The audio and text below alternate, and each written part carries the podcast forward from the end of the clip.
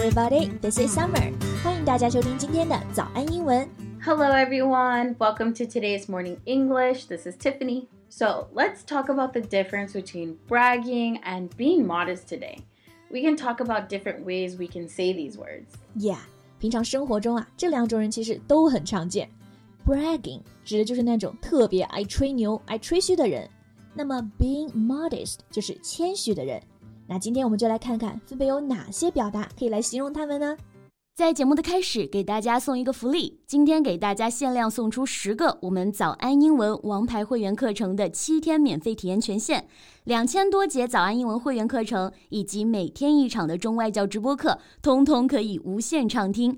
体验链接放在我们本期节目的 show notes 里面了，请大家自行领取，先到先得。So, Summer, do you brag? No, I think I'm pretty modest. But some people like to brag about themselves and their accomplishments. Yeah, you're right. Sometimes bragging is not only about things you have, but accomplishments, like you said. People even brag about their children's accomplishments. Yeah, very true. 那我们首先要掌握的就是 brag 这个单词，意思是吹嘘、显摆，做了一点事情就要特别夸张的说出来。 You know, no one likes to hear people bragging. Oh my gosh. I was watching a show and the man was boasting about how much money he had. He said he had so much he should just burn it. Oh my god，和这个单词 brag 有一个意思相近的词啊，就是 boast，指的也是吹嘘、炫耀。但是这个单词其实通常没有 brag 那个贬义的程度，就是个正常的用语，中性词。 Yeah, like we can say the hotel boasts two swimming pools and a golf course. Here, to boast means to have something that's impressive and you can be proud of. 对，不过你刚刚举的那个例子呢，还是带着炫耀的成分，说自己钱多的要烧掉，这也是个比较夸张的表达了。Have too much money to burn。 That's crazy. They're just flaunting what they have. Some people do it a lot though. 哎，Tiff 简直就是我们的同义词小词典呀！它又出现一个同义词，用的是 flaunt，也可以表示炫耀，和我们前面提到的 brag 感情色彩是一样的，带着贬义，而且呢还带着这样一种目的，让别人觉得你特别厉害，to impress other people。 Have you ever lost a game or something and then the other person rubs it in? What does that mean? To rub it in？ Yeah, if someone rubs it in, they keep talking about something or doing something that makes you upset or embarrassed. 对，这个 rub 本身指摩擦，所以 to rub it in 就是戳一个人的痛处。有的人比赛赢了之后就很没有风度，一直得意洋洋的说个不停。So Tiff, give us some examples that those people usually say. Okay, they say things like, You keep losing, you suck at this game. I'm going to keep rubbing it in because you suck.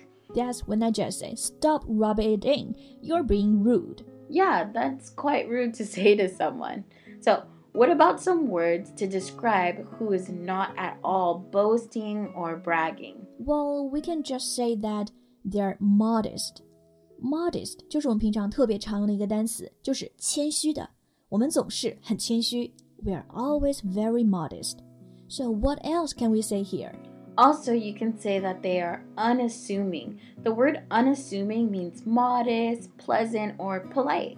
Unassuming 是个褒义词啊，就是说一个人是不爱出风头的。 They say that you'll find that people that are unassuming are actually the most interesting and powerful of all. They're just decent enough not to display it all the time. So Tiff, who do you think is unassuming in our office? I'll say Alan. He's the boss after all. All right. Then we also have another word, self-deprecating. This is slightly different. This is someone who uses humor to make fun of themselves. Yeah, I like self deprecating people because they know their weaknesses and they're not afraid to like point them out.